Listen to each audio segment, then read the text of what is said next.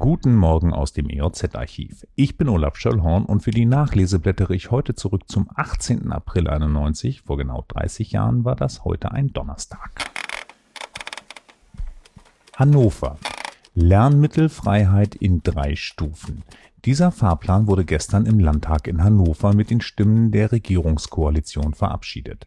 Bis zum Schuljahr 93-94 sollen alle allgemein und berufsbildenden Schulen des Landes Schulbücher kostenlos zur Verfügung stellen. Kultusminister Wernstedt meinte, nach der Schulgeldfreiheit sei die Schulmittelfreiheit ein wichtiger Schritt in Richtung Chancengleichheit.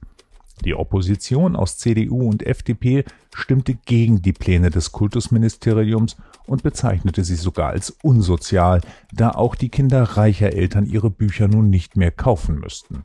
CDU-Fraktionschef Gansauer hätte sich eine Verbesserung bei der Vergabe von Gutscheinen gewünscht. Dann kommen wir nach Lüchow-Dannenberg. Irgendwie wird alles teurer. Die gestiegenen Kosten veranlassen nun die Bäcker in Lüchow-Dannenberg zu Preiserhöhungen. Bäckermeister August Rasche aus Zernin ist Obermeister der Bäckerinnung und steht als solcher auch der Zeitung Rede und Antwort, wenn es um die angekündigten Preiserhöhungen geht. Die gestiegenen Kosten müssten von den Bäckerbetrieben aufgefangen werden, und das ginge nur durch den Brotpreis. Im Bezirk Lüneburg koste ein normales Brötchen zwischen 26 und 35 Pfennig, ein Kilo Roggenmischbrot zwischen 1,70 und 3,80.